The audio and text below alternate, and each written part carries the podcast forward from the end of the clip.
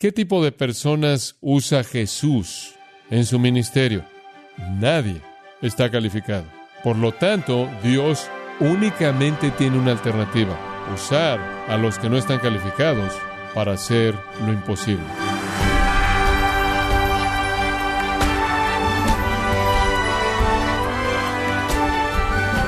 Gracias por su tiempo y sintonía en gracia a vosotros con el pastor John MacArthur.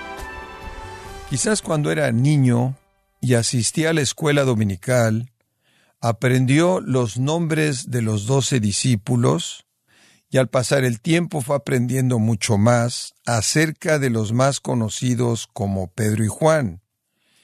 Pero ¿sabe algo de los otros discípulos? ¿Qué nos dicen las escrituras acerca de Felipe y Bartolomé? Bueno, hoy el pastor John MacArthur, en la voz del pastor Luis Contreras, nos va a enseñar acerca de estos hombres que caminaron con Jesús, enseñándonos lecciones prácticas de sus vidas en la serie Los hombres del Maestro, en gracia a vosotros. Ahora Jesús nunca tuvo la intención de estar ocupado en el trabajo de proclamar el reino solo. Esa es la razón por la que cuando él comenzó su ministerio, él comenzó no solo a predicar y enseñar, sino a preparar hombres con él al mismo tiempo que él comenzó su ministerio. Él nunca quiso hacerlo solo. Él estuvo preparándolos a lo largo del proceso para que cuando él se fuera ellos siguieran. Y estos son los que él escogió. Pero veamos en primer lugar a Felipe. Los tres evangelios no dicen nada de él. Simplemente es un nombre nada más. Pero el evangelio de Juan lo menciona cuatro veces. Y realmente llegamos a conocerlo en estos cuatro pasajes. Veamos juntos Juan 1.43 y conozcamos a Felipe. Y hagamos la pregunta de nuevo. ¿Qué tipo de personas puede usar Dios? Felipe se va a ver como todo menos un santo de vitral. Versículo 43. Al día siguiente, Jesús salió a Galilea y encontró a Felipe y le dijo, sígueme. Ahora, ese es el primer llamado directo de un discípulo. Pedro y Andrés ya habían conocido a Cristo, pero en cierta manera lo habían encontrado, en cierta manera se habían topado con él, pero Felipe es el primer individuo a quien el Señor de manera explícita le dijo, sígueme. Él llegó a él, lo encontró y le dijo, sígueme. Pero quiero apresurarme a añadir que Felipe también tuvo un corazón que buscaba. Dios no encuentra personas en contra de su voluntad. Él tuvo un corazón que buscaba. Y si usted ve el versículo 45 después del versículo 44, en donde dice que él era de Bethsaida, en donde Andrés y Pedro vivían, dice que Felipe entonces fue a buscar a Natanael o Bartolomé, la misma persona, y le dijo, lo hemos hallado. Ahora, desde el punto de vista del Señor, él encontró a Felipe. Desde el punto de vista de Felipe, él encontró al Señor. ¿Y no es así el testimonio de usted? El lado soberano es que Dios lo encontró a usted, el lado humano es que usted encontró a Cristo. Ambos deben haber estado buscando. El Hijo del Hombre ha venido al mundo para buscar y salvar aquello que se perdió. Si me buscas con todo tu corazón, ciertamente que me hallarás. Es Dios buscando, es el hombre buscando, Dios busca ese corazón verdadero que lo busca. Y entonces Felipe estaba buscando la verdad, Felipe estaba buscando esa realidad. En el versículo 45 dice, encontramos aquel de quien Moisés en la ley y los profetas escribió. En otras palabras, él debía haber estado estudiando la ley y los profetas, él debía haber estado exponiéndose a eso. Y ahora él dice, lo encontramos y su nombre es Jesús, él viene de Nazaret y él es el Jesús Bar José, el hijo de José, lo encontramos, pero en un sentido real, no hubo agente humano. Jesús se acercó y dijo, sígueme. No una voz humana dirigida a él. Los ojos de Felipe y sus oídos fueron abiertos, su corazón fue abierto, y cuando él oyó la voz divina decir, sígueme, él corrió a decirle a Natanael que lo había encontrado, a él, que el Mesías estaba ahí. Usted puede imaginarse la emoción y el gozo y el éxtasis. De hecho, él inclusive quería traer a Natanael al final del versículo 46, él dice, venid y ved, venid y ved, velo por ti mismo. Ahora, ¿qué aprendemos de Felipe? La primera cosa que aprendemos de él es que él estaba buscando al Mesías. Él era un judío que temía a Dios. Él era religioso. Y él verdaderamente era religioso. Él tuvo un corazón honesto. También aprendemos que su respuesta cuando fue hallado fue encontrar a alguien más. La respuesta inmediata a la salvación es evangelismo. Encuentre a alguien más y háblele de las buenas noticias. Bueno, Felipe le habló de manera directa a Natanael. Entonces aprendemos que él fue el que tuvo un amigo que se preocupaba por su amigo y quería que supiera. Él tuvo el corazón de un evangelista, como también un corazón que buscaba. Él buscó a Natanael porque Natanael aparentemente era su amigo, y él siempre está asociado con Bartolomé. Cuando los discípulos salieron de dos en dos, probablemente es verdad que él salió con Bartolomé. Ahora veamos el capítulo 6 y veamos el siguiente pasaje acerca de él y creo que realmente esto abre a Felipe. Ahora, él tuvo un buen lado y su buen lado fue que él buscó a Dios y él buscó al Mesías. Y su buen lado fue que él tuvo el corazón de alguien que era un evangelista. Pero ahora vamos a descubrir lo que en cierta manera no lo califica. Jesús ya hecho vino en la boda de la fiesta en Caná, entonces él ha demostrado su poder sobrenatural. Eso con toda certeza ha pasado y pudieron haber habido otros milagros y obras poderosas que él había visto. Pero llegamos al capítulo 6 y encontramos una gran multitud que se ha congregado en el extremo norte del mar de Galilea y Jesús ha estado enseñándoles todo el día y los ha estado curando de todas sus enfermedades. Y hace un día tremendo, pero ha llegado ya la tarde y la multitud está hambrienta y hay cinco mil hombres, lo cual significa que probablemente habían cinco mil mujeres y veinte mil con los niños. Entonces es una multitud grande y todos están ahí. Y usted llega al capítulo 6, versículo 5. Cuando Jesús entonces levantó sus ojos, vio una gran multitud que vino a él y le dijo a Felipe, y aquí encontramos a Felipe de nuevo. ¿En dónde compraremos pan para que estos puedan comer? Felipe, ¿cómo vamos a conseguir pan? ¿Por qué escogió a Felipe? ¿Sabe lo que yo creo? Yo creo que Felipe estaba a cargo del alimento. Alguien tenía que estar a cargo del alimento. Sabemos que Judas estaba a cargo de qué? Del dinero. Y alguien tenía que estar a cargo del alimento. Alguien que pudiera saber lo que necesitaban y cómo conseguirlo y comprarlo y tenerlo porque tenían que comer conforme viajaban y ministraban. Y me parece que ese era el área de Felipe. Y entonces el Señor le dice, ahora Felipe, ¿cómo vamos a conseguir el pan para alimentar a estas personas? Hmm. ¿Por qué le pregunto eso? Versículo 6. Esto lo dijo para probarle, porque él mismo sabía lo que haría. Él sabía que él iba a alimentarlos de manera milagrosa y crear en su propia mano alimento, pan y pescado, pero estaba probando a Felipe. Ahora, Felipe me has visto hacer vino, ahora no tenemos alimento para esta multitud, ¿cómo vamos a conseguir algo de alimento? ¿Sabe usted lo que él dijo? Versículo 7. Felipe le respondió, doscientos denarios que vale pan no es suficiente para todos. Él le da una respuesta instantánea, lo cual, ¿sabe lo que prueba? Esa es otra cosa que me prueba que él estaba a cargo del alimento y ya lo había analizado. Él lo había concluido. Él calculó que podían sacar una ofrenda de unos 200, cada uno de esos denarios, cada una de esas monedas es el sueldo de un día. Entonces podían conseguir alrededor de 200 días de sueldo, ya supongamos que habrían comprado pan de cebada, usted podía conseguir 36 panes de cebada por un denario y cada pan era el tamaño de su mano, era no muy grueso, de poco más de un centímetro y medio, es como un pan grande una especie de pan grande. Y él había calculado todo. Veamos, si tenemos 200 de esos por 36 y todo el mundo tomara, digamos, una mordida ahí cerca de la orilla y después el siguiente grupo, el siguiente escuche, lo tengo calculado, no se puede hacer, no se puede hacer. ¿Sabe usted lo que aprende de Felipe? Nunca entró a su mente que el Señor era sobrenatural. No pasó por su mente que Cristo podía hacer un milagro creativo. Los recursos sobrenaturales de Jesucristo no pasaron por su mente. Él simplemente calculó todo. ¿Sabe lo que Él es? Él es analítico, Él es pragmático. Estoy seguro que Él se habrá sentado en una junta de consejo directivo hoy con alguna de esas cosas y simplemente lo hubiera calculado. No se puede hacer, no tenemos el dinero, no se puede hacer. Él tenía demasiada aritmética como para ser aventurero. Él estaba tan apegado a los hechos y a los números que él pasó por alto la fe. ¿Sabe usted lo que él debe haber dicho? Señor, tú hiciste vino en Caná ¿Tú alimentaste a tus hijos en el desierto con maná? Haz lo que quieras. Tú tienes esta multitud aquí, aliméntala. Y sabe una cosa, él había estado sanando todo el día. Todo el día Felipe había visto una demostración de poder sobrenatural. El Señor había acabado con toda la enfermedad posible en esa multitud. Y Felipe dice, no puede ser hecho, hombre. Eso es tener una mente densa para entender. Vaya al capítulo 12, versículo 20. Hubieron ciertos griegos que habían descendido a Jerusalén para la fiesta. Eran griegos que temían a Dios, vienen para la Pascua y habían venido porque habían sido devotos del judaísmo y habían oído de Cristo. Y vinieron a Felipe porque él era el contacto griego, él tenía el nombre griego, probablemente esa es la razón por la que vinieron a él. Y desearon verlo diciendo, Señor, nos gustaría ver a Jesús. Bueno, Felipe pudo haber sido el que era accesible, él pudo haber sido el de corazón cálido, pero no los llevó a Jesús. Él dijo, de hecho, miren, hombres, esperen aquí, no sé si esto es kosher, no sé si esto puede pasar, tengo que ir a revisar. Entonces él va y le dice a Andrés, y juntos van a Jesús. ¿Sabe usted lo que aprendemos de Felipe?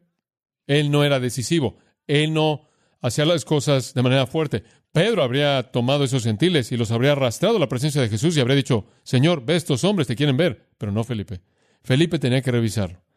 Tenía que revisar con alguien más. Bueno, ¿qué le estaba molestando? Él todavía estaba viviendo en el capítulo 10 de Mateo. En el principio mismo, cuando el Señor había dicho, no he venido sino las ovejas perdidas de la casa de qué? De Israel. Entonces Él está diciendo, estos son gentiles. ¿Saben una cosa?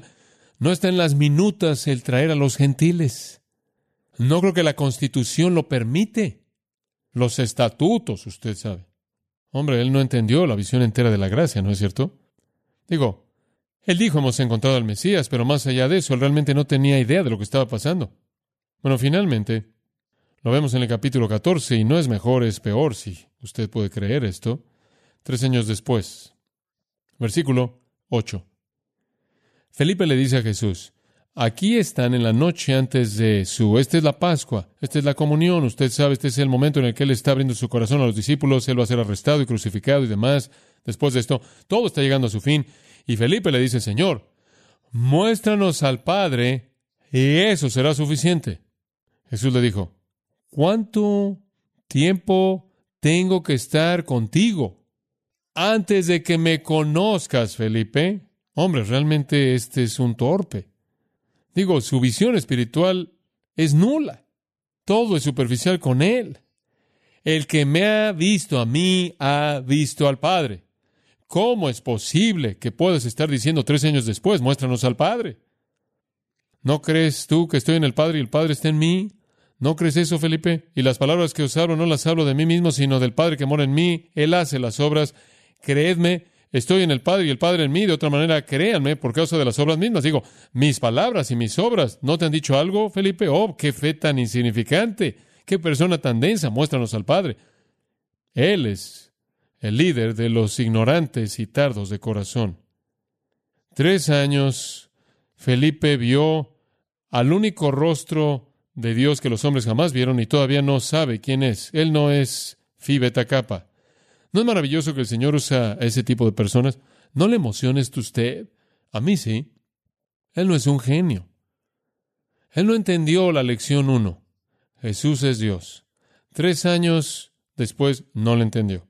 Él necesita estar en la clase remedial. Lo elemental no lo entendió. ¿Sabe lo que la tradición nos dice acerca de este querido hombre? Él entendió las cosas, y él terminó muriendo como un mártir por un Cristo que él no quiso negar.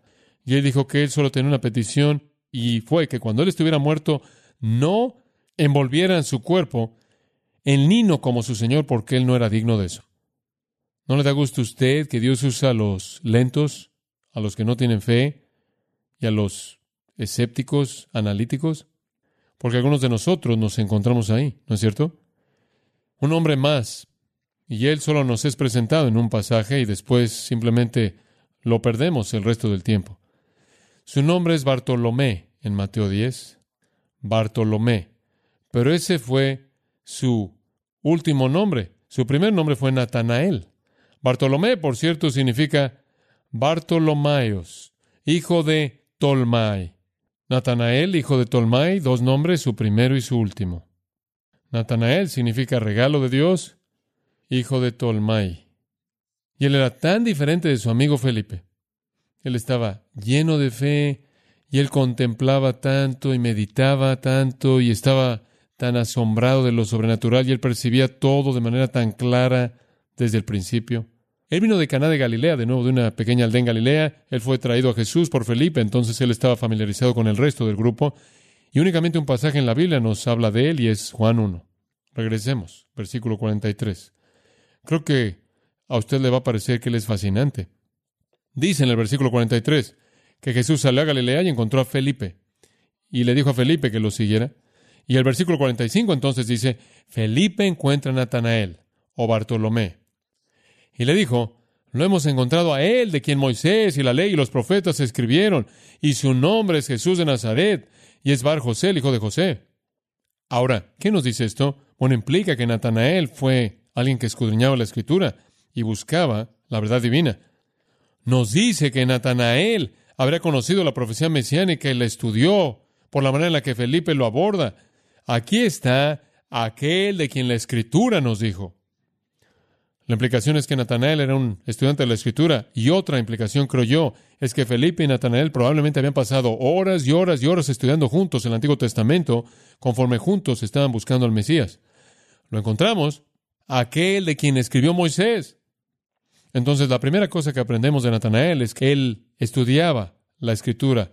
Era un buscador de la verdad, un buscador de Dios. Y esa es la buena parte de él, como lo fue de Felipe. Él quería conocer la verdad de Dios. Él tenía hambre por conocer la verdad de Dios. Él buscaba al Mesías. Pero el versículo 46 nos dice que también tuvo un pecado. Él tuvo una debilidad. Natanael le dijo a Felipe, ¿acaso algo bueno puede salir de Nazaret? Tienes que estar bromeando. Ahora él no vivía en ningún lugar que fue elegante, francamente, Caná. Digo, era un lugar insignificante pero tenían algo de clase en Caná. Nazaret era, era menospreciado, Nazaret no era refinado, usted sabe, no había clase, en lugar sin preparación, salvaje, era la última parada antes del mundo gentil. ¿Me entiende? Digo, estaba ahí en el borde, digo, nada jamás salió de Nazaret más que problemas. Bueno, no sé si tenían competencia entre las aldeas o no, pero algo había estado creciendo en el corazón de Natanael y él mostró un pecado horrendo y ese pecado es el pecado del prejuicio. Él muestra prejuicio hacia una ciudad. ¿Sabe lo que es prejuicio? Es una generalización impropia en base a los sentimientos de superioridad. Es una generalización impropia basada en sentimientos de superioridad. Él simplemente envolvió a la ciudad entera de Nazaret y dijo, nada bueno jamás va a salir de ahí. El prejuicio es feo. No sé si usted ha tenido la oportunidad de leer La Guerra Santa por Juan Bunyan. Sé que usted probablemente está familiarizado con el progreso del peregrino, pero La Guerra Santa es igualmente una obra maestra de alegoría. Y en la Guerra Santa, el alma, Mansol es una ciudad, y Emanuel y sus fuerzas están atacando esta ciudad. Cristo está viniendo a querer invadir esta vida. Y conforme la ciudad de Mansol se sienta ahí, las fuerzas de Manuel se acercan y Bunyan dice, las fuerzas de Manuel primero atacan la puerta del oído. Pero diábolos, quien es Satanás, levanta una guardia ahí en la puerta del oído y su guardia es, dice Bunyan, el viejo señor prejuicio. Y un hombre enojado, quien bajo su poder tiene a 60 hombres sordos, está ahí prejuicio ha detenido a muchos hombres y ha evitado que oigan la verdad, ¿no es cierto? ¿Sabe usted qué fue lo que previno o evitó o estorbó que los escribas y fariseos respondieran a Jesucristo? Fue prejuicio. No era de Jerusalén, no fue preparado en sus escuelas. Inclusive en Hechos dicen de los apóstoles que saben, son galileos ignorantes, no preparados, vienen del norte que no han sido preparados de manera correcta. El prejuicio es una herramienta usada con frecuencia por Satanás para cegar a la gente a la verdad. Causó que la nación judía permaneciera sorda a la apelación de su propio Mesías. Entonces Natanael mostró prejuicio. Dice usted, hombre, si hay una cosa que usted no quiere entre los dos es un hombre con prejuicio. Él era un buen hombre, considerado, bíblico, que estaba buscando al Mesías, un hombre callado que meditaba, lleno de prejuicio. Bueno, Felipe le ofreció una solución al final del versículo 46. Él dice, venid y ved. Ahora, vamos a descubrir qué tan profundo es su prejuicio. Si él realmente, realmente tiene prejuicio, él va a decir, en absoluto, yo no me acercaría. Pero si él tiene el tipo de prejuicio que puede ser superado, él va a responder. Y él respondió, versículo 47, y fue. Y Jesús vio a Natanael viniendo. Y él dijo de él, aquí está, él se está acercando, listo para ver este supuesto Mesías de Nazaret. Y se acerca el Señor y dice, he aquí, un israelita genuino en quien no hay engaño. Hombre, qué presentación. ¿Estás hablando de mí? ¿Yo? ¿Qué está diciendo el Señor? ¿Qué es un israelita verdadero? Digo, usted es un judío, no, ¿verdad? La palabra de hecho es aletés, un judío verdadero, un israelita verdadero. ¿Quieres decir que podría ser un judío y no un judío verdadero? Eso es correcto. ¿Quieres decir que podría ser un israelita y no un israelita verdadero? Eso es correcto. Un israelita y no un israelita genuino es correcto. Porque la circuncisión no es la de la carne, sino la del corazón. No todo Israel es Israel. Romanos 9:6 dice, hay judíos en la carne que no son judíos en el pacto porque no creen, ¿verdad? Aquí estaba un judío verdadero. Un judío que temía a Dios, un judío orientado a buscar al Mesías, un judío verdadero. Y él dijo, en él no hay engaño. Él es un judío honesto, sincero, que busca a Dios. Qué reconocimiento, qué reconocimiento. Pero inclusive alguien tan bueno como él. Y él dijo, no hay engaño en él. Jesús dijo eso. No hay engaño en él, no hay nada falso en él. Pero inclusive un hombre así de bueno todavía está manchado con el pecado de prejuicio. Entonces, como puede ver, el Señor siempre está trabajando con los que no están calificados en algún punto u otro, inclusive lo mejor de ellos. Su corazón estaba bien. Su compromiso estaba con la verdad de Dios. Él no tenía engaño, hipocresía en su vida, y el Señor le acaba de decir eso. Qué presentación tan maravillosa, tan hermosa. ¿No sería algo maravilloso si el Señor se acercara a usted y le dijera, ah, un cristiano verdadero que no tiene hipocresía? Hombre, usted diría, gracias. Es muy amable de tu parte decir eso. Digo, él debió haber sido un hombre maravilloso. Y para mostrarle cuán sincero era él en realidad, él le dijo en el versículo 48, ¿cómo me conoces? ¿Cómo sabes esto? ¿Cómo conoces mi corazón? Y él sabía que era un judío verdadero. Y él sabía que él era un buscador de Dios. Y él sabía que él era sincero. ¿Cómo sabes eso? Simplemente te acercas y sabes eso. ¿Cómo sabes eso? Jesús le respondió, oh, antes de que Felipe fuera a buscarte, yo te vi debajo de la higuera. Oh, eso lo dejó sin palabras. ¿Cómo sabes que estaba bajo una higuera? Ahí estaba él. Ahí estaba buscando a Dios en la privacidad de la sombra de la higuera. Y Jesús le está diciendo, te vi, te vi meditando, te vi buscando, vi tu corazón abierto, te vi en el lugar secreto, en el lugar privado, vi tu deseo verdadero, vi que estabas ahí y sabía lo que querías saber y estoy aquí. Bastante emocionante. Bueno, aquí estaba Natanael, posiblemente orando debajo de la higuera. Señor, muéstrame a tu Mesías. Y aquí viene Felipe, abajo de las ramas, diciendo, Natanael, lo encontré. Tu oración es respondida. Él es de Nazaret. Y después Natanael dice, ah, tienes que estar bromeando. Digo, inclusive él sabía que decían los profetas, Miqueas, él saldrá de ti, Belén, y nada bueno jamás sale de Nazaret. Ven y ve. Ven y ve. Muy bien. Su deseo abrumó su prejuicio y salió. Bueno, eso es suficiente para él. Natanael, versículo 49, le respondió y le dijo, Rabí, tú eres el Hijo de Dios. Tú eres el Rey de Israel. ¿Quieres saber una cosa? Tres años después Felipe no estaba seguro de eso, si él era Dios. Natanael lo supo inmediatamente. Él vio deidad en su presencia. El concepto de Felipe era aquel de quien habló Moisés, está por venir, pero no estaba muy seguro de quién era él. Pero Natanael lo supo instantáneamente, este es el Hijo de Dios. Oh, qué compromiso. Oh, qué corazón. Y Jesús le dijo esto. Porque yo te dije, te vi debajo de la higuera, creíste. No debería ser una pregunta, es una afirmación. La razón por la que crees es debido a mi omnisciencia. Tú quedaste convencido de que solo Dios puede saberlo todo. Mi omnisciencia te convenció de quién era yo. Él dice, escucha, vas a ver cosas mayores que esas, amigo mío. Acabas de comenzar a ver. Él quedó derribado por un pequeño acto de omnisciencia. Jesús lo vio debajo de una higuera. Y Jesús dice, todavía no has visto nada. Él le dijo, de cierto, de cierto os digo, de aquí en adelante vas a ver el cielo abierto y vas a ver ángeles de Dios ascendiendo y descendiendo sobre el Hijo del Hombre. ¿Qué es esto? En específico, de manera específica, Él está diciendo esto, Natanael, piensas que viste el cielo, piensas que viste mi poder divino en esa omnisciencia. A partir de hoy vas a ver cosas pasando todo el tiempo entre el cielo y la tierra. Vas a ver el cielo abierto y los ángeles subiendo y bajando y al Hijo del Hombre operando en respuesta al poder celestial. Vas a estar expuesto al cielo descendiendo. Es lo que Él está diciendo. Y así fue, milagro tras milagro tras milagro. Y bien puede ser que Natanael entendió la gloria de Cristo mejor que cualquier otra persona. Él nunca hizo otra pregunta. Él nunca presenta otra duda. Él nunca ni siquiera aparece el resto del tiempo en todo el relato. Él estaba dentro, sólido como una roca, al comienzo. Entonces conocemos a Natanael Bartolomé, el buscador de verdad, prejuicio, pero no limitado por él.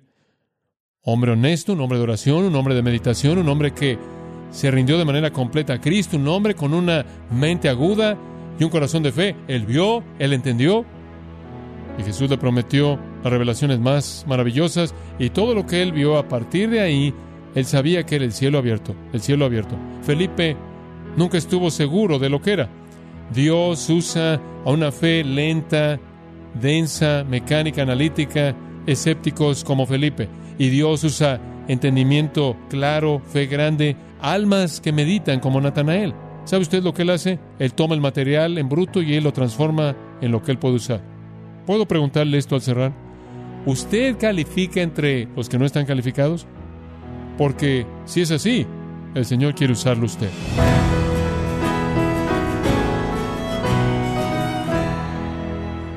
John MacArthur nos enseñó acerca de la vida de Felipe y Bartolomé, enfocándose en el impacto que tuvo Jesús en sus vidas, en la serie Los hombres del Maestro, aquí en gracia vosotros.